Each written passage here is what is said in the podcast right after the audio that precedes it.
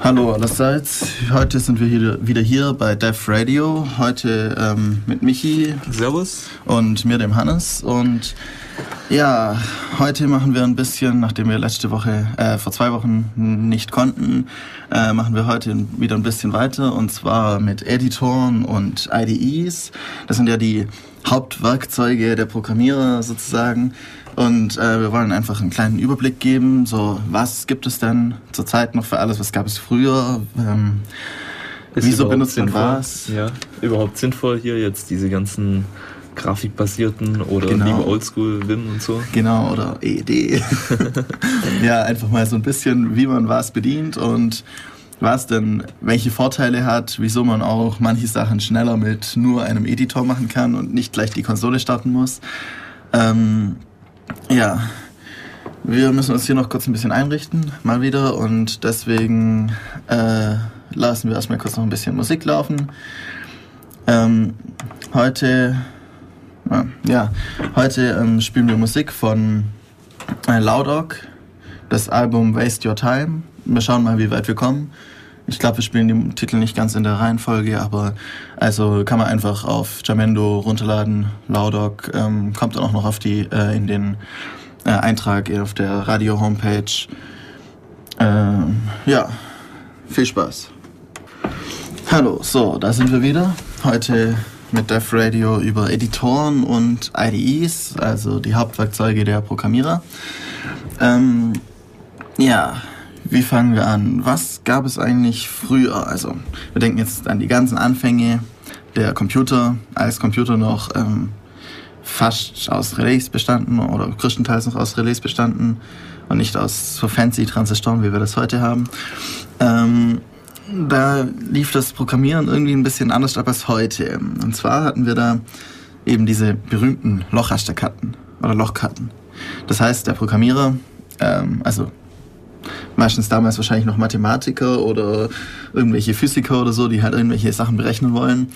Also Informatik an sich gab es da noch eher nicht so direkt. Ähm, die haben dann hier ihre Lochkarten genommen ähm, und dann irgendwelche Löcher reingestanzt mit einem Tacker. Und dann haben sie dann so einen Stapel mit 30, 40 Karten gehabt, haben den dann dem Operator gegeben durch irgendeine Luke durch. Und der hat dann, sobald, er, sobald Rechenzeit frei war sozusagen, hat er diese Karten in diese Maschine eingegeben und die hat dann irgendwas wieder ausgegeben. Eventuell auch über einen Lochrasterstreifen oder sowas in der Art. Und oft halt ein Fehler. Ja, und dann muss man halt nochmal Lochkarten machen. Das ist ein bisschen langsam, langwierig und ja, nicht so schön.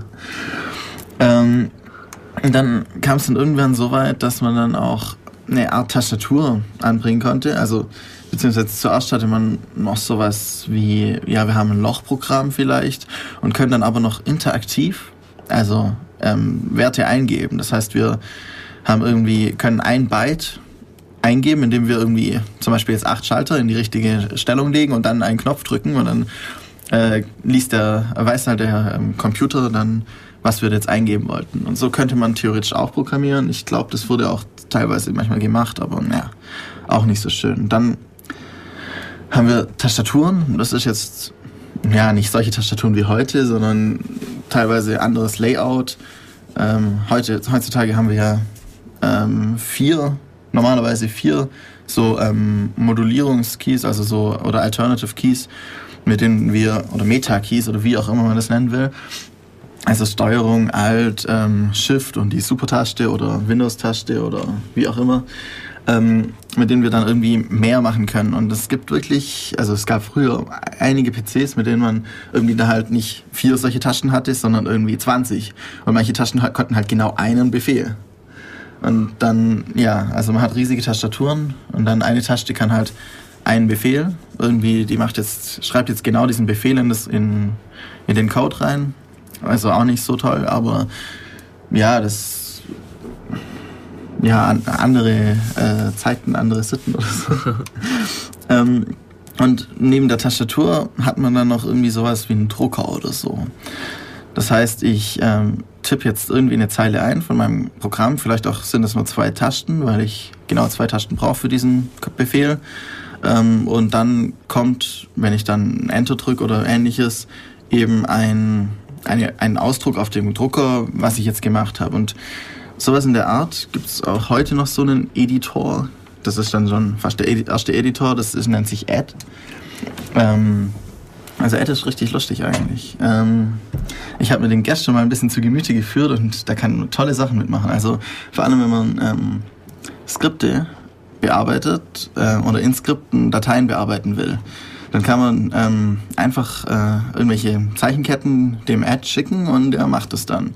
Irgendwie S slash dann irgendwas, was ich suche, slash irgendwas, durch das ich es ersetzen will äh, und ein W und ein Q. Und das äh, sende ich dann nach äh, zum Ad und der äh, und dann muss ich halt noch sagen, wo es dann, was er dann bearbeiten soll eben. Also sowas funktioniert recht cool. Ähm, nur ist es ein bisschen blöd. Äh, Ad ist zeilenorientiert, hat auch Vorteile, aber auch manchmal Nachteile. Man weiß nicht genau, wie das ganze Programm aussieht, gerade oder der ganze Text, den man da geschrieben hat. Das heißt, wir, ähm, man muss, ein, also um jetzt auszugeben, was man gerade äh, die komplette Datei auszugeben, so, äh, muss man ein Komma schreiben und dann ein P, ein kleines P und dann schreibt er die komplette Datei.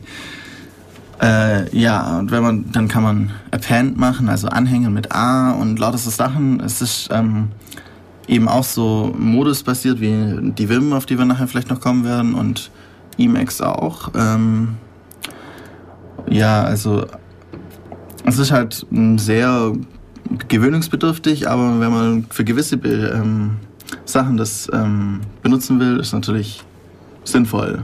Nur im normalen Gebrauch würde ich das nicht gern benutzen, den Editor.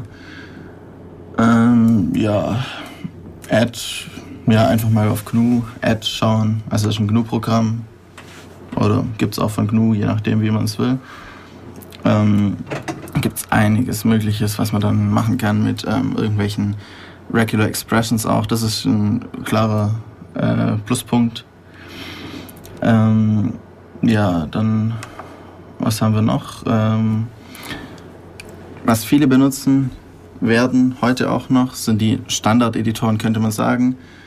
Ähm, Vim und Emacs. Ja, beziehungsweise manche benutzen auch noch VI.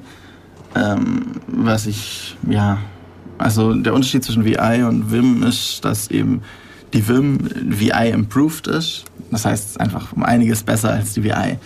Zum Beispiel, also, ja, okay, erzählen wir mal erstmal ein bisschen was, äh, wie man denn ein Vim benutzt oder ein VI. Man hat, man öffnet mit VI Leerzeichen Datei, die man bearbeiten will oder einfach ähm, ohne Le Datei, die man bearbeiten will, anzugeben, einfach VI eintippen oder Vim eintippen, öffnet man eben das Programm und dann kommt man erstmal, ja, man sieht halt, wenn man eine Datei angegeben hat, sieht man halt die Datei. Jetzt fängt man natürlich an, gewohnt von irgendwelchen alten, also irgendwelchen Editoren, die irgendwie ähm, grafisch sind, vielleicht, was weiß ich, Get It oder sowas in der Art, fängt man an zu tippen. Es kommt nichts raus. Irgendwann kommt man auf ein I und plötzlich äh, tippt man. Und dann, äh, es ist so, ähm, Vim ist ein, hat verschiedene Modi. Im Standardmodus nimmt es Befehle entgegen, die äh, eben das Verhalten von Vim an sich steuern. Um in den Standardmodus zu kommen, muss man immer die Escape-Taste drücken. Da gibt es dann Leute, die legen sich die Escape-Taste auf die Caps Lock-Taste, damit sie schneller drankommen. Und ähm, dann hat man eben verschiedene Eingabemodi. Also man kann zum Beispiel mit I Insert, mit A kann man Append machen, dann kann man eben verschiedene, also man, es gibt verschiedene Modi, nämlich den ähm, Visual Mode, mit dem man ähm, markiert den eben Insert Mode, je nachdem wie man da reinkommt mit A oder mit I, ähm, fängt man halt anders an zu tippen, aber eigentlich ist der gleiche Modus. Man fängt nur an einer anderen Stelle an zu tippen, nämlich ähm, hinterm Wort oder genau vor dem, also hinterm Cursor oder vor dem Cursor. Mm, ja, dann gibt es noch einige andere Sachen. Es gibt sehr viele Befehle, die man mit ähm, Doppelpunkt dann anfängt, irgendwie Doppelpunkt set Syntax gleich enabled oder sowas, um eben Syntax anzugeben. Und es gibt auch die Möglichkeit, mehrere Dateien gleichzeitig in einem Terminal-Fenster offen zu haben. Also Vim arbeitet ja übers Terminal, das heißt, man kann das über jedes äh, Terminal, über jede SSH-Verbindung einfach öffnen. Ähm, auf jedem Rechner, der ein Terminal hat, also auf jedem Unix-System, Unix-Server, wie auch immer. Und kann dann eben auch verschiedene Dateien öffnen gleichzeitig. Man kann sich auch so einrichten. Es gibt Leute, die bauen sich damit sozusagen IDEs nach, also die wichtigsten Funktionalitäten, die sie brauchen, dann in drei Fenstern oder so. Das ist auch richtig cool. Ja, habe ich bis jetzt noch nie gebraucht. Wenn ich dann, dann benutze ich auch meine IDE, wenn ich sowas will. Ähm, ja, was könnte man noch? Ähm, ja, wenn man, also Vim ist sehr ähm, modusorientiert, aber auch deswegen auch recht cool, weil man, wenn man nicht mehr genau weiß, wo man ist, einfach mal Escape drücken und dann wieder bearbeiten. Mhm. Wir könnten noch sagen, dass diese Funktion oder dieses Modi-Arbeiten von Vim inzwischen auch vieles übertragen wurde, zum Beispiel im Vimperator. Ja, wo du benutzt. voll toll. ähm, ja, mein äh, Firefox ähm, ist ein bisschen modifiziert mit einem ähm, Plugin oder ja, Plugin. Äh, das nennt sich Vimperator. Und damit kann ich meinen kompletten Firefox mit in Art eines Vim oder einer Vim bedienen. Das heißt, ähm, ich habe so Sachen wie Doppelpunkt Open oder einfach nur O oder ähm, ein T macht Tab Open, W macht Window Open und dann habe ich unten so eine kleine Zeile, wie es beim Vim übrig, üblich ist, dass man eben, wo man eben Befehle eingibt und dann äh, gibt es Insert Mode ähm, und lauter so Sachen. Also und man kann natürlich auch die Funktionalität äh, von Makros nehmen. Das ist ein klarer Pluspunkt auch wieder bei äh, Vim eben, dass man Makros hat, die man mit Q ähm, über Q dann äh, definieren kann. Dann kann man sagen, ja, wenn ich, äh, wenn ich jetzt irgendwie ein Zeichen drücke, soll er dann eben immer fünf verschiedene Sachen hintereinander machen. Das heißt, er macht eine neue Zeile, schreibt dort irgendwas rein, ähm, löscht eine andere Zeile und geht wieder in den, äh, in den Standardmodus. Und das geht dann, das kann man eben auch bei Wimperator machen. Das ist richtig cool. Ähm, ja. Äh, also auch wenn man Man-Pages anschaut, ist auch interessant. Die kann man, bedient man auch mit einem abgespeckten Vim sozusagen. Außer dass man nicht ersetzen kann oder nicht einfügen kann, aber die Steuerung ist eigentlich ein Vim bzw. VI-Steuerung. Das ist, nicht so ganz, ist mir nicht so ganz klar was. Also auch das Suchen mit ähm, Slash und so, das ist auch bei der Vim so und eben auch beim, äh, bei Man-Pages. Auch das Beenden mit Q. Ähm, bei Man-Pages sieht man ja vielleicht unten immer das äh, Doppelpunkt. Ja, äh, hast du schon mal mit Vim gearbeitet? Mhm. Ja, also ich habe den Vim-Tutor mal gemacht. Das ist dieses Tutorprogramm ja, genau. für den Vim, wo eben ja im Prinzip so ein ausführliches Tutorial ist. Das Ganze ist im Prinzip eine große Textdatei, wo dann ähm, immer wieder beschrieben ist, wie man irgendwelche Änderungen vornimmt und allgemein die Bedienung erläutert wird. Ziemlich interessant, ziemlich clever gemacht. Mhm. Vor allem hat dann immer, wenn man sein Terminal in die richtige Größe hat, also 80 mal 25 oder was das ist, dann hat man immer genau eine Seite auf dem Bildschirm, die man dann irgendwas bearbeiten muss. Und wenn man dann weiter scrollt, dann kommt die nächste Seite. Also das ist richtig äh, gut gemacht. Ähm, ja, was sollte man noch sagen? Ja, also Vim, damit kann man sehr gut allen möglichen Code machen und dann auch gleich aus Vim heraus ähm, kompilieren. Das, ist, ähm, das haben recht viele Editoren, auch ähm, Ad hat das, die Möglichkeit, da drückt man äh, Groß P, Enter und dann kommt man in einen ähm, Prompt-Mode, mit dem man dann mit einem Ausrufezeichen, Leer, äh, also da kommt ein Sternchen, dann macht man Ausrufezeichen, Leerzeichen und kann eben ähm, bef normale Befehle eingeben, zum Beispiel GCC und irgendwas. Und das gleiche geht auch bei, ähm, bei der Vim. Da macht man Doppelpunkt Ausrufezeichen und kann dann auch GCC oder ähnliche Progr ähm, Programme aufrufen. Bekommt dann den, ähm, die Ausgabe, die auf der Standardausgabe ähm, kommt und dann eben noch eine Anzeige jetzt Enter drücken, dann kommt man wieder in, den, äh, in die Vim rein. So ähm, mache ich zurzeit meine, meine Übungsblätter, wenn ich in C programmiere. Hm. Das heißt, ich äh, rufe mein, äh, ich schreibe irgendwie mein C-Programm und gehe dann halt gleich aus Vim raus kompilieren ich kann jetzt natürlich nicht so wie bei einer IDE, wie wir nachher dann sehen werden, ähm, auf, einen, auf irgendeine Pfeiltaste oder auf den Kompilieren-Button drücken oder sowas und dann passiert das. Ähm, aber ist schon relativ interaktiv, also und auch läuft schnell und alles. Also richtig cool eigentlich. Mhm.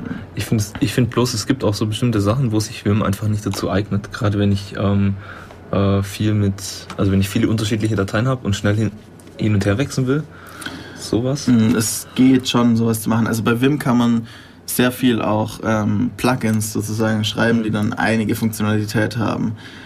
Jetzt, ich habe direkt auch noch nicht so viel mit vielen Dateien gleichzeitig, aber es gibt zum Beispiel auch ähm, Source-Tracking-Tools oder wie sich das nennt. Das ähm, sind dann eben Tools, mit denen ich zum Beispiel, wenn ich eine große C, äh, also ein großes C-Programm habe, dann immer zu den ähm, Implementierungen der verschiedenen äh, Methoden und so einfach durchspringen mhm. kann und wieder zurückspringen kann und ähnliches. Also das gibt es auf jeden Fall auch. Was auch lustig ist, ähm, für den Vim gibt es ein Plugin, mit dem man WordPress-Blogs direkt ähm, aus Vim heraus ähm, bearbeiten kann. Das heißt, man kann sich herunterladen, wie gerade der aktuelle Blog aussieht, kann irgendwie da Einträge verändern, Einträge erstellen, als, ähm, als äh, Entwürfe speichern und hochladen und alles Mögliche. Also Vim ist sehr, die ähm, Skriptsprache von Vim müsste eigentlich auch Turing vollständig sein. Das heißt, damit kann man alles machen. Also wie aufwendig es dann ist, ist eine andere Frage. Und jetzt, da wir gerade so bei Skriptsprache sind und so, kann man gleich zu Emacs kommen. Hm. Eigentlich, weil, ja, also Emacs ist ja das, der Editor von Richard Stallman sozusagen. Ich persönlich muss ehrlich sagen, ich mag ihn nicht so. Ich komme damit irgendwie nicht zurecht, wenn ich die ganze Zeit Steuerung X, Steuerung C, Steuerung, was weiß ich, was drücken muss, um irgendwelchen, irgendwelche Befehle machen zu können. Da drücke ich lieber Doppelpunkt Split und mach, hab mein neues Fenster und Doppelpunkt äh, Ausrufezeichen und kann irgendwas in der Bash ähm, machen. Aber Emacs ist vor allem deswegen interessant, weil es darunter, also, oder der gesamte Emacs ist bis auf ein paar Funktionen, die in C programmiert sind, ähm, eigentlich in Lisp programmiert. Und er arbeitet komplett mit Lisp. Das ist ein spezieller Dialekt, der heißt Emacs Lisp. Wer hätte es gedacht? Und äh, Richard Stallman findet halt Lisp, äh, Lisp sehr toll. Ähm, ich muss auch sagen, also Lisp ist eine interessante Sprache, aber ja, das Tolle ist halt, ich kann ähm, komplett Lisp programmieren in diesem Gerät, also das oder das Gerät mit Lisp programmieren. Ähm, das heißt, ich habe irgendwelche, ich will jetzt irgendwie eine, eine, ganz komplexe Funktion halt haben, dann lege ich mir die einfach auf eine Taste. Also ich definiere dann halt eine Funktion. Ich glaube, das geht halt auch mit defun oder sowas, also D-E-F-U-N. Und ähm, ruft die dann über eine bestimmte Taschenkombination auf, mit noch einem Parameter hinten dran oder so. Und dann macht es immer das.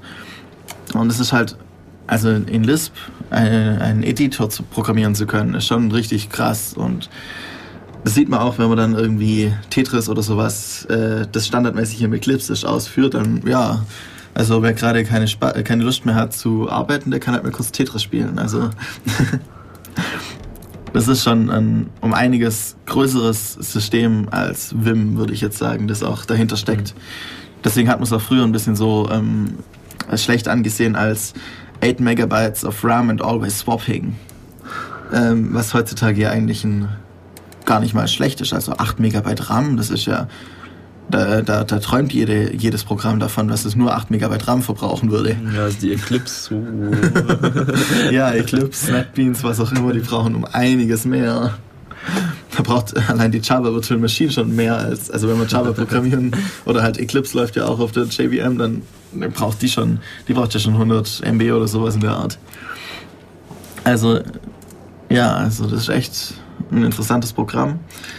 Allerdings, also ich habe es mir wirklich mal angeschaut. Ich wollte auch mal ein bisschen tiefer mich reinarbeiten, aber mir gefällt es persönlich nicht. Das muss jeder wissen. Ja. Äh, jetzt haben wir eigentlich schon Editoren durch, weil so viel über Editoren kann man jetzt auch nicht sagen. Editoren sind ja Textbearbeitung und man kann sehr coole Sachen mitmachen, wenn man sich mit auskennt. Bei Vim eben den Vim-Tutor mal durchlesen. Da gibt es dann so Sachen wie ähm, lösche ähm, drei Zeilen ab hier und ähm, nach unten oder ähm, verändere drei Wörter, dann äh, löscht er mir drei Wörter und ich kann wieder reinschreiben und so Sachen. Also mhm. da gibt, wenn man sich ein bisschen auskennt mit den Befehlen, dann kann man sehr schnell Dateien bearbeiten, schneller als in IDEs, würde ich jetzt mal behaupten. Also in IDEs gibt es ja auch Taschenkombinationen, aber eben das, die Möglichkeit irgendwie jetzt mal fast schon, also das, das ähm, Bearbeiten zu Skripten eben auch über Makros und so ist nicht so leicht gegeben. Und auch jetzt irgendwie, ja, löschen wir jetzt genau die drei Zeilen oder vor die drei Zeilen setzen wir jetzt mal irgendwelche ähm, Kommentare und so. Das geht wiederum in Eclipse auch, aber da muss man erstmal markieren und alles. Also ja, da haben Editoren, die nur mit der Tastatur zu bedienen sind, halt echt Vorteile, weil man eben nur die Tastatur hatte und hat und deswegen muss man das auch irgendwie möglichst viel äh, Funktionalität da reinpacken. Äh, ja. Wir könnten eigentlich mal wieder ein bisschen. das, das habe ich bemerkt, dass mein Player irgendwie durchgespielt hat. Das ist natürlich nicht Sinn und, Sinn und Zweck des Ganzen. Ähm, ja, also ich glaube, wir machen noch mal ein bisschen Musik, oder? Ja, passt. Und dann kommen wir jetzt langsam zu den ausgefeilteren ähm, Editoren, die dann mehr können als nur editieren. Bis dann. Hallo, da sind wir wieder zurück mit Dev Radio, heute über Editoren und IDEs. Vorher habe ich ja schon ein bisschen ähm, über Editoren erzählt, Ad, Vim und Emacs, was man da alles so Tolles mitmachen kann. Und jetzt äh, kommen wir auch schon zu den fortgeschritteneren Editoren mit grafischen Oberflächen und super tollen, mega genialen Funktionen, den IDEs. Vielleicht ähm, sollten wir erstmal sagen, wofür IDE überhaupt genau. steht. Integrated Development Environment. Das heißt einfach so viel wie eine integrierte Entwicklungsumgebung, wo eben ähm, viele Funktionen schon drinstecken. Also ich muss eben nicht mehr über die Kommandozeile eingeben, GCC und so weiter, um was zu kompilieren, sondern da gibt es halt eben diesen grünen Knopf, wo ich draufklicke und er kompiliert halt automatisch, kümmert sich ums Linken und so weiter und startet mir das Programm dann auch gleich. Ja. Und vor allem ist es nicht nur ein Editor, sondern ganz viele Anzeigen drumherum. Also man hat dann irgendwie, wenn man jetzt eine objektorientierte Sprache hat, zum Beispiel Java oder C++, hat man dann eben dann seine ganzen, also eine Art Klassenbaum kann man mehr oder weniger anzeigen von seinem Projekt mit den ganzen Methoden drin und so. Das ähm, ist schon sehr hilfreich, wenn man dann immer gleich einen Überblick hat, wenn man dann, vor allem wenn man über mehrere Dateien dann irgendwie in Java hat man ja die Packages und dann hat man in dem einen Package halt die eine Datei, in dem anderen die andere und dann kann man das halt beides anzeigen lassen kann schön hin und her springen und so. Also solche Sachen, da haben IDEs wirklich coole Sachen. Ich finde auch die Versionsverwaltung ist meistens ziemlich gut ja, integriert. Stimmt. Ähm, Gerade wenn er mir dann anzeigt, wo jetzt irgendwie eine neue Version vorliegt, mhm. wo ich was hochladen sollte, solche Sachen. Ja. Und über CVS oder SVN. Oder ja, genau. Und wenn dann sogar ähm, irgendeine GUI integriert ist, um mir, ähm, also wenn ich irgendwas merchen will, um mhm. mir das zu zeigen, an welchen Stellen sich jetzt was verändert hat. Refactoring. genau, sowas. So also da finde ich sind echt coole Sachen dabei. Ja. Die halt in nur Textbedienung und nur Text ähm, sehr teilweise umständlicher einfach zu bedienen wären auch. Mhm. Also. Und dann eine andere Sache, was ich echt inzwischen richtig gut gelungen finde, ähm, sind, wenn du irgendwelche GUIs bauen willst. Ähm, Java ist da jetzt vielleicht ein schlechtes Beispiel, aber ähm, also für Java gibt es ja auch irgendwelche Erweiterungen, wo du dann mit Swing deine, mhm. oder AWT deine Komponenten halt bloß noch reinziehst und er kümmert ja. sich automatisch darum, dass passender Code erstellt wird. Ähm, aber zum Beispiel Delphi hat es ziemlich gut gelöst. Mhm. Was auch immer man jetzt über die Sprache denken mag, aber der GUI-Editor ist auf jeden Fall ziemlich gut ähm, dass du eben Komponenten beliebig anordnen kannst und sowas. Mhm. Oder auch sehr cool von ähm, Apple, dieses Entwicklungstool Xcode. Die haben eben auch so einen GUI-Editor, ähm, wo ich dann meine Fenster selber bauen kann. Und das Ganze ist wirklich ziemlich cool gemacht. Auch ähm, er zeichnet mir zum Beispiel irgendwelche Designrichtlinien, Raster, solche Sachen direkt live ein, dass ich sehe, okay, das Element soll jetzt hier nur ein bisschen zentraler positionieren, damit es passt. Mhm. Solche Sachen, das unterstützt einen dann schon wirklich. Ja, also wenn man ähm, nicht nur ein Konsolenprogramm schreiben will, ähm, sondern vielleicht auch mal ähm, eben ja irgendwelche Oberflächen benutzen will, User Interface, also mit Point-and-Click Oberflächen benutzen will, dann erleichtert das sehr viel die Arbeit. Ähm, vielleicht sollte man noch ein bisschen mal so sagen, was gibt es denn so für gängige IDEs? Mhm. Ähm, ja, also was kennt wahrscheinlich jeder, Eclipse zum Beispiel, eben vor allem für Java. Aber ähm, inzwischen gibt es so viele Plugins dafür, dass es für eigentlich jede Sprache was gibt, wo dann, mhm. also es gibt auch LaTeX-Plugins und was weiß ich was alles für, mhm. für Eclipse. Ähm, dann NetBeans, äh, eben auch für Java.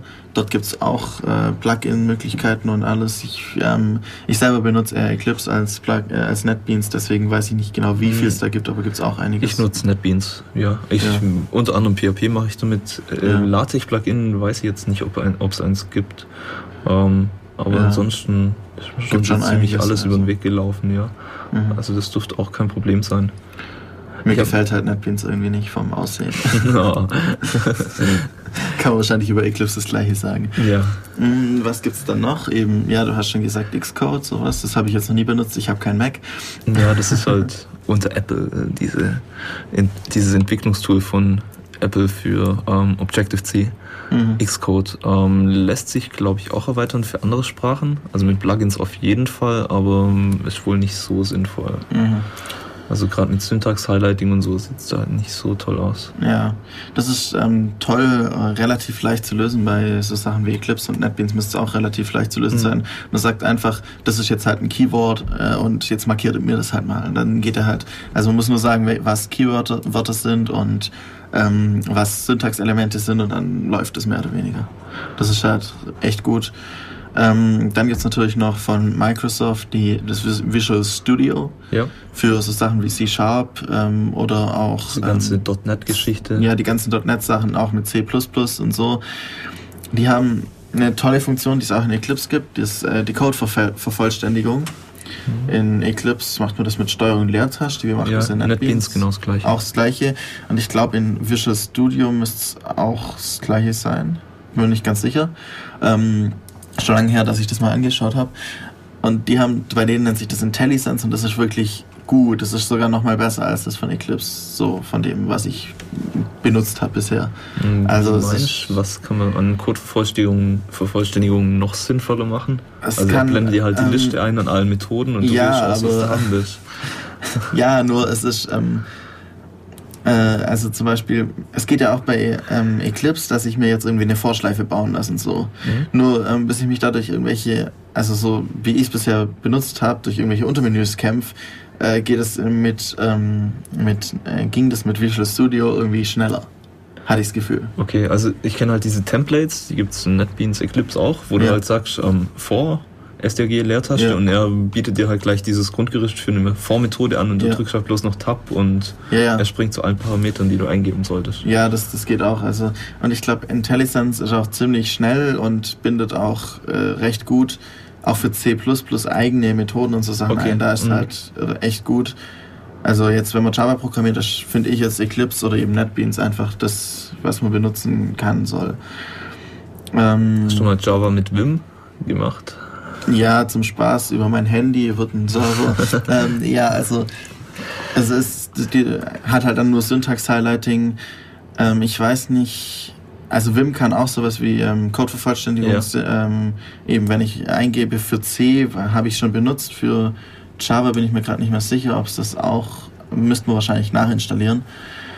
Ähm, also geht auch sowas, sind äh, Vervollständigung irgendwie, ja, ich habe jetzt hier eine Methode und so, aber ist nicht unbedingt immer so schön und schnell.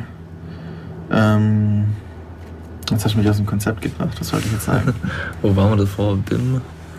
Äh, Visual Studio, Java, Java nur sinnvoll bei Eclipse, NetBeans. Ja, äh, da funktioniert es auch, also was ich toll finde äh, bei Eclipse, jetzt was anderes, aber fällt mir gerade ein, ähm, ist, dass, dass es so gut mit JavaDoc zusammenarbeitet. Das geht bei NetBeans ja, ja auch eigentlich recht gut.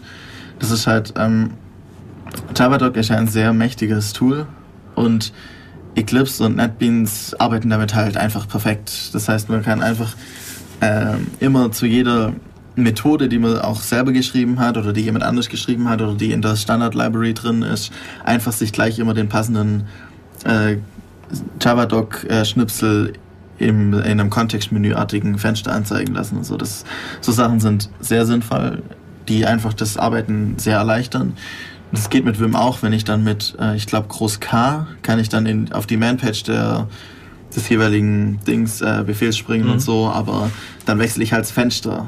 Also das ist der Vorteil von IDEs, die grafisch eben grafische Oberfläche haben, dass ich viele Fenster aufmachen kann, die auch gut miteinander harmonieren und nicht irgendwie dann eine komplette Ansicht wechseln muss, mhm. um jetzt irgendwie eine Java-Doc anzuschauen. Ich finde es auch recht gut gelungen, dass du mit ähm, diesen ganzen Java-Doc, gibt es ja auch Erweiterungen für zig Skriptsprachen, PHP-Doc mhm. und alles mögliche, dass du während du ähm, Code schreibst, gleich die Doku mitmachen kannst. Mhm. Ähm, indem du halt nicht nur slash Standchen sagst, sondern halt slash Standchen Standchen, dann weißt du, das ist jetzt Java-Doc-Kommentar. Ja. Und ähm, NetBeans und Eclipse bieten dir dann auch gleich an, solche Sachen wie Add Return und dass du dann gleich mhm. dieses Grundgerüst für die Java-Doc hast. Und ja, während dem Coden kannst du dann die Doku gleich mitmachen. Ja, das Musst stimmt. Nicht extra ist, hinsetzen. Extra ähm, auch halt, man hat auch dann ein einigermaßen sinnvolles Layout für die Doku nachher, mhm. wenn man es einfach als Java-Doc kompiliert. Ähm, kann man ja einfach raushauen, dann kommt eine HTML raus und ein paar, also ein bisschen mehr als eine HTML, aber ja, dann kann man auch sagen, was richtig toll ist für Java natürlich, man kann unterschiedliche ähm, Sichtbarkeitsstufen einstellen. Das heißt, ich sage jetzt, ähm, wird alles ausgegeben, was public ist, aber nicht mehr. Oder ich sage, es wird komplett alles ausgegeben, also auch mit Private-Methoden. Und so mhm. kann ich dann halt irgendwie nachher eine Java-Doc erstellen, die dann der Kunde bekommt, der irgendwie die Klassen als Char bekommt und eigentlich nicht wissen soll, was darin passiert. Oder ich kann eine Java-Doc erstellen, die mein äh, Kollege bekommt, weil der da weiter programmieren muss. Mhm. So Sachen, die sind, also Java-Doc ist jetzt eben von Java direkt, aber die Unterstützung davon dann wieder in Eclipse oder so, die bringt einen so viel weiter. Also. Mhm. Wo wir schon mal bei Workflow und Dokumentation sind. Also es gibt inzwischen auch einige coole Plugins, wo ähm, diesen Workflow erleichtern. Zum Beispiel für Eclipse, wo du dann irgendwelche Aufgaben eingibst und das automatisch mhm. synchronisiert wird. Oder er dir bei bestimmten Klassen anzeigt, was du noch zu tun hast, irgendwelche mhm. To-Dos, solche Sachen. Das, ja, das fließt auch immer mehr mit ein in die Entwicklung, dass du sowas in die IDE gleich angezeigt bekommst. Ja, also IDEs sind halt echt cool, äh, nur oft sehr schwerfällig, finde ich es. Mhm. Also es gibt auch so, so kleinere IDEs, zum Beispiel Genie oder auch von, von KDE irgendwie gibt es dann auch wieder sowas. Also Genie ist recht lustig, das kann halt auch für nahezu alles Syntax-Highlighting und für vieles dann auch eben diese einfachen Befehle wie ja, kompilier mir das mal und führ's mal aus. Aber viel mehr kannst du dann halt nicht mehr. Dafür ist es sehr viel schneller als Eclipse. Also wenn ich Eclipse starte, ähm, bin ich mit Genie schon fertig mit Kompilieren. mhm. wenn ich nur kurz was ändern will. Mhm.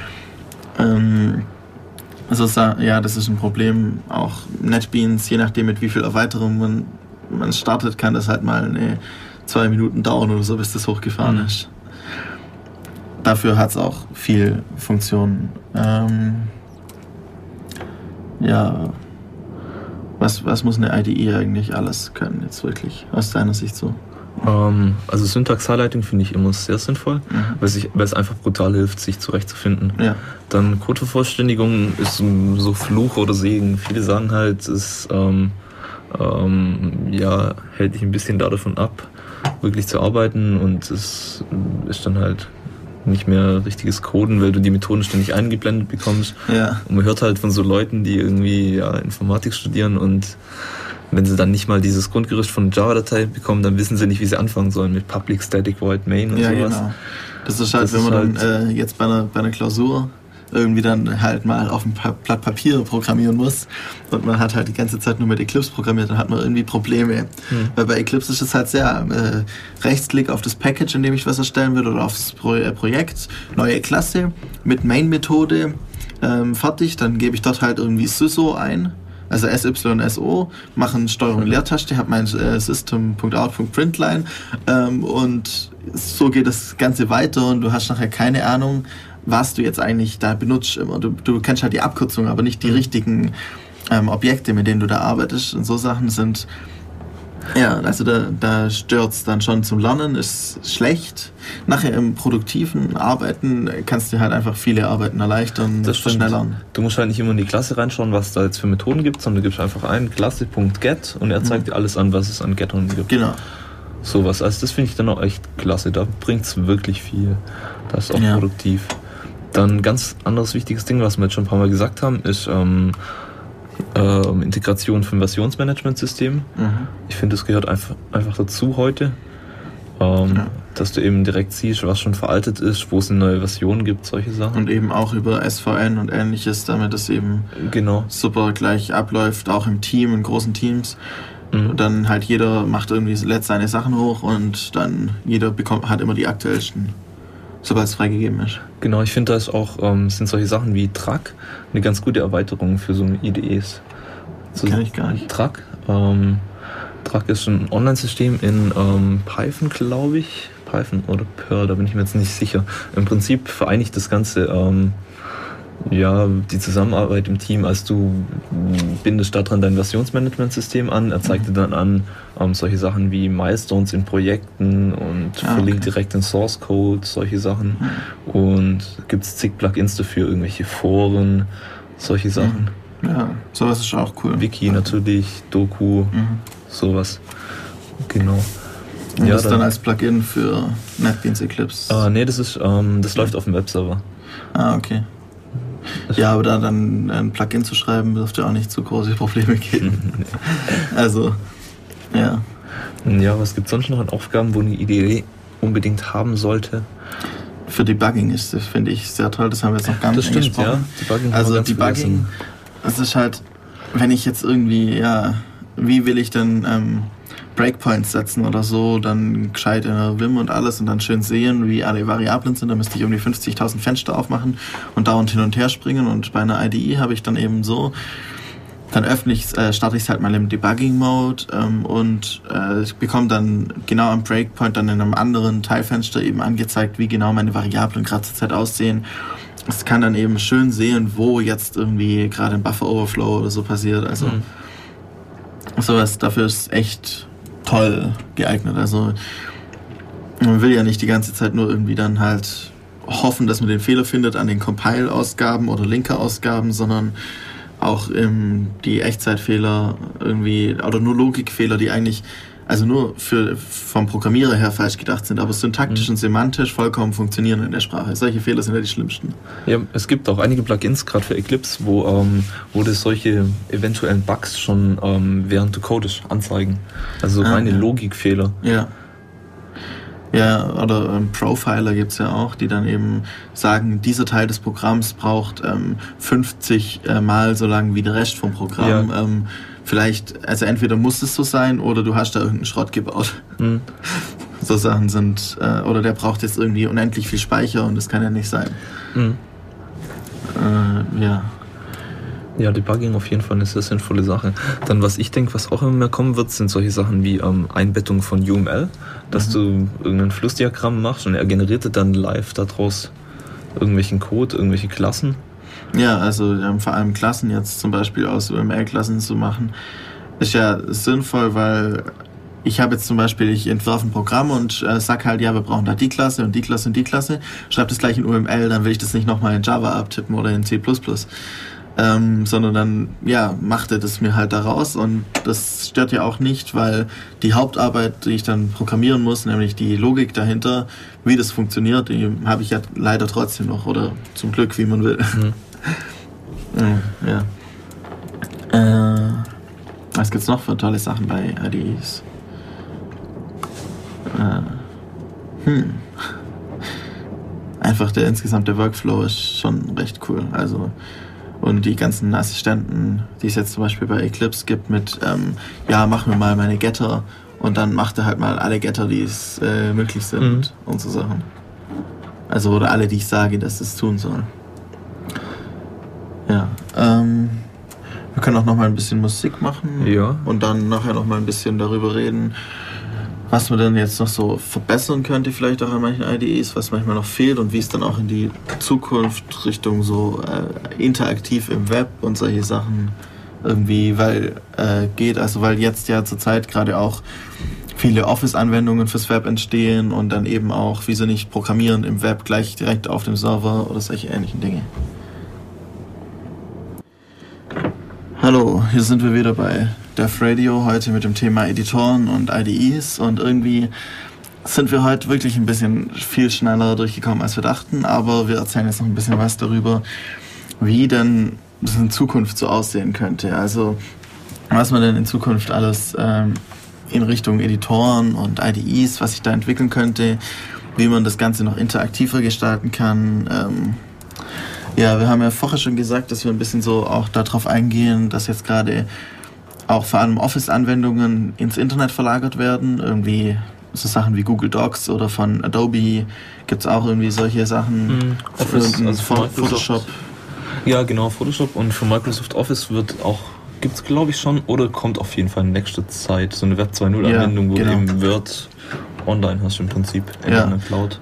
Das ist halt, also in die Richtung gehen immer mehr Software, ähm, hat auch Vorteile, man braucht nicht, also man kann von überall halt alle Dokumente so bearbeiten, wie man sie halt hat und muss nicht irgendwie dann mit USB-Sticks oder so irgendwie was rumtragen oder Mhm. rum und umschieben. Ja, und da gibt es eben auch dann von Mozilla Labs einen Editor oder eine IDE, die eben ähm, ja, äh, au- auf einer Cloud arbeitet und eben ja, mit der man programmieren kann, einfach so. Ja, genau. Bespin heißt das Ganze und das ist im Prinzip ähm, eine Web 2.0 Anwendung, die halt komplett im Browser läuft mit JavaScript, CSS, Ajax und so weiter.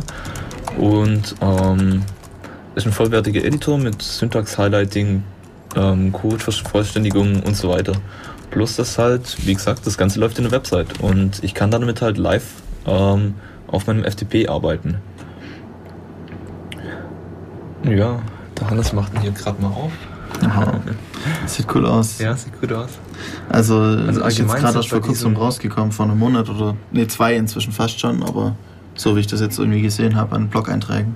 Also ich finde diese Mozilla Labs Sachen, das sind wirklich coole Sachen dabei. Also von Mo Mozilla gibt es eben diese Labs-Institution, gibt einen eigenen Blog, Mozilla Labs, und da stellen die halt immer irgendwelche abgefahrenen, fancy Projekte vor, irgendwelche Ideen. Ob was draus wird oder nicht, ist immer eine andere Sache, aber meistens irgendeine Alpha, Beta-Version. Ähm, jetzt zum Beispiel von zwei Wochen, glaube ich, kam ein neues Projekt, wo sie eben eine Idee dafür hatten und mal eine Alpha entwickelt haben. Mozilla Rainbow nennt sich das Ganze. Und da geht es darum, so eine Art persönliches Informationszentrum zu entwickeln. Also der Gedanke war eben, dass mit RSS-Feeds und E-Mails und allem man heute einfach vollgeballert wird und gar nicht mehr recht durchcheckt. Und ähm, ihr Mozilla Rainbow-System sollte da eben ein bisschen Übersicht schaffen, das Ganze nach Wichtigkeit einordnen, Informationen, solche Sachen. Ja, ich schaue jetzt gerade hier, oh, sogar mit Kommandozeile. Also ähm, dieser Bespin ist sehr interessant und könnte bestimmt was draus werden. Ähm, mit meinem Wimperator hat es ein bisschen gesponnen gerade, aber jetzt habe ich das auch alles rausgekriegt. Also dann kann ich das speichern, in, gleich in einem Browser anschauen. Ah ja, genau. Und es war auch so, dass ähm, wenn mehrere Leute an einer Datei arbeiten in dem Bestbin, dann siehst du die Änderungen live. Also der Mhm. zeigt dir dann an, jemand fügt hier gerade was ein und so Das ist ähm, geschickt, dann kann man auch äh, endlich Programmiersprachen, die nicht für Multi-User-Programmierung gedacht waren, Multi-User programmieren. das wäre vielleicht so ein Ding, wo in Zukunft in die IDEs integriert werden könnte. Ja, Dass du gleichzeitig auf einer Datei arbeitest. ja, die irgendwo auf dem ob's- Server liegt. sinnvoll und oder nicht, gut. Ja. Jein, beziehungsweise gleichzeitig an einem Projekt uns mir dann anzeigt, wenn ich will, welche Dateien gerade geändert werden, beziehungsweise ich dann halt auch anderen zuschauen kann, was sie gerade verändern. Und dann ihnen vielleicht auch Tipps geben kann oder so. Also über irgendwelche ähm, Chat-Funktionen und sowas. Wie auch immer. Das wär, wären bestimmt einige Möglichkeiten dabei. Erinnert fast irgendwie an Wave. ja, ähm, Ja, wie sieht's mit Wave aus? Ist immer Ja. noch nicht draußen. Also ähm, man bekommt, äh, wie war es, man bekommt einen Zugriff, wenn man irgendjemand kennt, der berühmt ist oder so, der schon längst Zugriff hat und ganz wichtig ist. Also ich bekomme keinen, ich habe bis jetzt noch keine Antwortmail bekommen, voll scheiße. ähm, ja, mal schauen, wie das wird. Ähm, Wir sind noch im Radio. ja, Google, wir wollen Zugriff genau. auf Wave. Ja, das, ähm, also in die Richtung, es wird immer mehr ähm, interaktiv wieder übers Web, weil- was wir vor, wir hatten ja früher immer nur Main, äh, also irgendwelche Mainframes, äh, ähm, Workstations, was weiß ich, und dann haben wir da dran an einem Terminal gearbeitet. Also wir nicht, aber früher hat man das so gemacht. Dann ging es langsam hin zu Personal Computern, die immer rechenstarker waren und ein bisschen so weg von dem, wir lassen alles auf dem Server rechnen. Und inzwischen geht es wieder eher in die andere Richtung zurück. Wir lassen immer mehr auf dem Server rechnen, beziehungsweise nicht auf einem Server, sondern eher in Richtung Cloud ähm, oder irgendwelche Cluster, die nach außen hin wie ein Server wirken, aber halt intern äh, die Rechenlast äh, Last verteilen, solche Sachen. In die Richtung geht es immer mehr, ähm, weil man da einfach auch dann on-demand riesige, äh, also große Rechenleistung einfach mal kurz abrufen kann.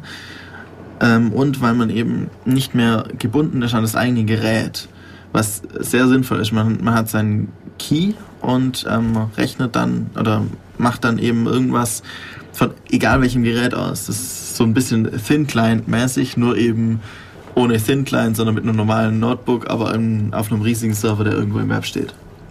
Und eben da dann auch ähm, IDEs zu haben und so. Also Bespin ist jetzt, so wie das bisher aussieht, eher vor allem ein ähm, Skriptsprache. Die Richtung. Ja, halt ein, ein also für mich sieht es eher so aus, als wäre das mehr oder weniger nur ein, äh, ein Editor, noch nicht so viel IDE-Funktionalität. Ein bisschen, ähm, aber das könnte ja noch werden, ich weiß auch nicht. Hier kann man auch gleich Open Source Sachen äh, öffnen und was weiß ich, nur irgendwie will die Seite nicht. Sollte vielleicht JavaScript aus haben, aber das habe ich aus. Ja, äh, an, meine ich natürlich. Ah, ich muss mich erst einloggen. Oder go to the editor. Okay, also es ist vor allem ein Editor, aber damit kann man wahrscheinlich dann bald einiges machen, wenn es dann auch vielleicht ein bisschen in Richtung eben über irgendein Rich ähm, Internet äh, Application Framework oder wie das auch immer heißt, ähm, dann geht mehr zu machen. Also mehr Interakt mehr in Richtung IDE gehen. Das, das wäre bestimmt ganz cool. Mhm. Da ist natürlich wieder das Problem, ähm, ich habe den Code dann im Internet. Andererseits, wenn ich sowieso Open Source programmiere, will ich das ja auch, dass er gleich im Internet verfügbar ist, dass ich ihn gleich mit einem äh, mit dem Git oder CVS oder SVN oder wie auch immer ähm, gleich ähm, verbinde und direkt dort drin programmiere halt immer in neueren Revisionsnummern und so, dass das andere dann mehr oder weniger Realtime gleich meine äh, Verbesserungen von meinem Code sehen können und wieder andere gleich darauf reagieren können solche Sachen. Ja, also, wobei ich das immer kritisch finde. Also so Zusammenarbeit, wenn du was änderst und andere wird davon direkt beeinflusst, ist immer. Er muss ja ähm, nicht, ähm, äh, das funktioniert recht gut bei so SVN-Sachen und so. Man kann ja ähm, sagen, das ist jetzt ein Testing-Versionsnummer. Ähm, das heißt, ähm, wenn du, wenn er standardmäßig ähm, weiterarbeiten will und halt wissen will, dass es auf jeden Fall funktioniert, nimmt er die alte Version. Wenn er jetzt aber wissen will, ob es auch mit der neuesten Funktion geht, mhm. dann kann er die einfach mal draufspielen und zur Not einfach wieder zurückspielen. Mhm. Also würde die alte. Das, das geht ja recht gut mit solchen Sachen und dann, äh, ja, also da sehe ich jetzt keine so großen Probleme. Ja. Ähm, jetzt wäre natürlich noch geschickt, weil wir noch ein bisschen Musik hätten. Äh, red du doch mal noch was. Also vielleicht irgendwas, was in Zukunft auch noch kommen wird, was in die IDEs, IDEs immer besser integriert werden wird, sind ähm, Tests. Also Software muss ja auch immer getestet werden und da gibt's ähm, heute schon viele Möglichkeiten, sowas zu automatisieren, dass man eben Tests für irgendwelche Methoden schreibt, für seinen Code. Da gibt's dann auch so eine Code Coverage Rate. Ähm, die Rate gibt eben an, wie viel Zeilen von meinem Code durch Tests abgedeckt werden. Und ich könnte mir gut vorstellen, dass sowas in Zukunft noch besser integriert wird dass ich eben sehe, wie viel ich jetzt schon abgedeckt habe, wo Tests noch sinnvoll wären, solche Sachen. Mhm. Ja, also Testing, da gibt es eben mit Unit, Unit Testing oder sowas ja, ja eben genau. verschiedene Modelle und die funktionieren auch in, äh, in IDEs, zum Beispiel Eclipse gibt es JUnit, müsste es wahrscheinlich auch für NetBeans mhm. geben, als muss man glaube ich ein Plugin machen, dann kann man recht gut einfach Tests definieren, die ähm, ja, dann eben äh, super äh, funktionieren und eben automatisiert mein Programm überprüfen. Äh, und das geht auch natürlich mit Editoren, aber eben nicht unbedingt immer so mit der schönen Oberfläche. Also ich muss dazu sagen, ich bin ja nicht reiner Informatiker, sondern Medieninformatiker und ich habe schon immer gerne ein, ein bisschen eine schönere Oberfläche, die äh, ja auch mir viele Arbeiten abnimmt und andererseits arbeite ich auch gern mal mit einem Vim, wenn ich einfach nur kurz eine Textdatei editieren will oder so, weil es einfach, also es gibt für alles immer die richtig passende Anwendung. Ja. Mhm. Dann Stichwort, was du vorher noch genannt hast, waren Frameworks. Mhm. Ich denke, da könnte man auch noch einiges machen, dass man Frameworks ein bisschen besser in die IDE integriert, dass er dir ja irgendwo Verbesserungsvorschläge anzeigt, solche Sachen. Mhm. Ja, also ähm, was vielleicht interessant ist, Eclipse und NetBeans sind nur, also die haben auch eine IDE, wenn man es so sehen will. Also Eclipse mhm. und NetBeans sind auch IDEs, aber eigentlich sind sie riesige Frameworks für mhm. ähm, Applikationen. Also ich habe mal einen Workshop so besucht für NetBeans äh, Framework und das ist ein Monster mit äh, allen möglichen vordefinierten Sachen, das ähm, eben alles, was NetBeans benutzt, alles äh, unter NetBeans, um eben diese Editor-Funktionalitäten und die IDE-Funktionalitäten bieten zu können. Das kann man auch selber benutzen in seinen eigenen Anwendungen.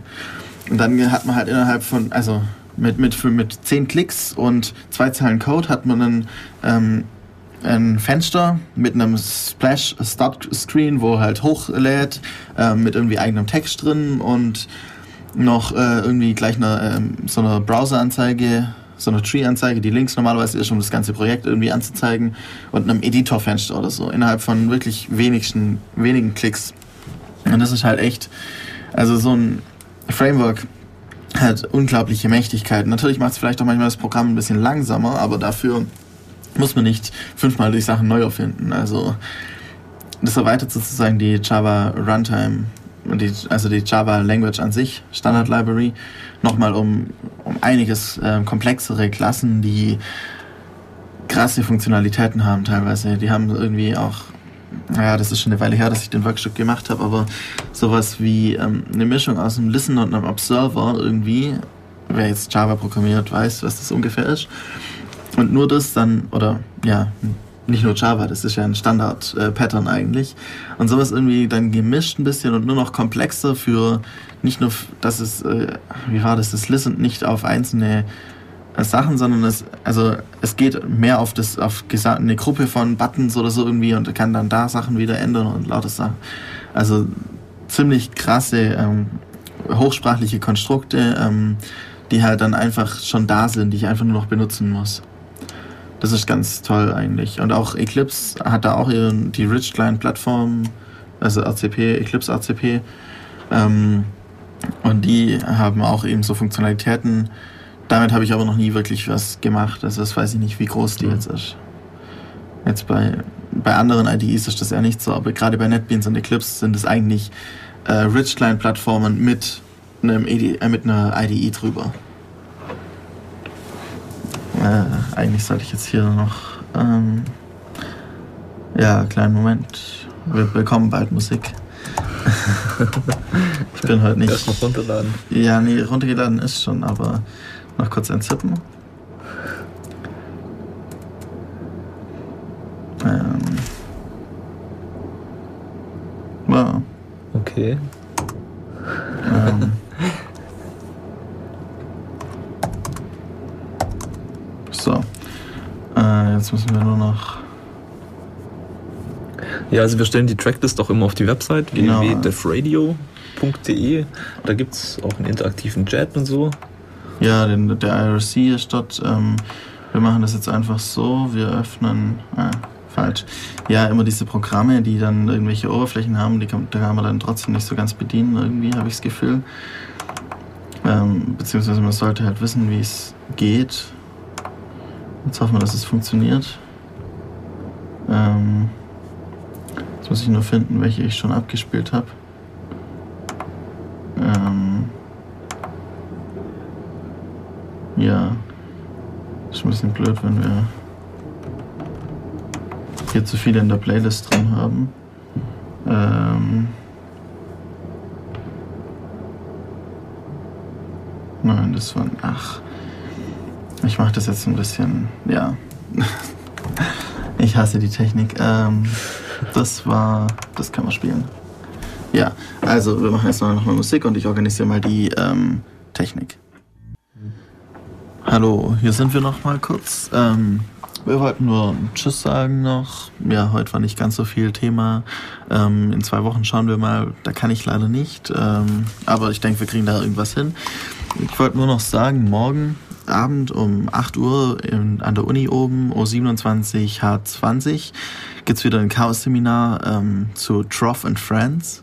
So ein bisschen die Fortführung vom letzten Chaos-Seminar von vor einem Monat. Ähm, ja, einfach vorbeischauen, wird bestimmt ganz cool. Und ja, bis zum nächsten Mal. Wir spielen noch ein bisschen Musik und ja, bis dann. Ciao.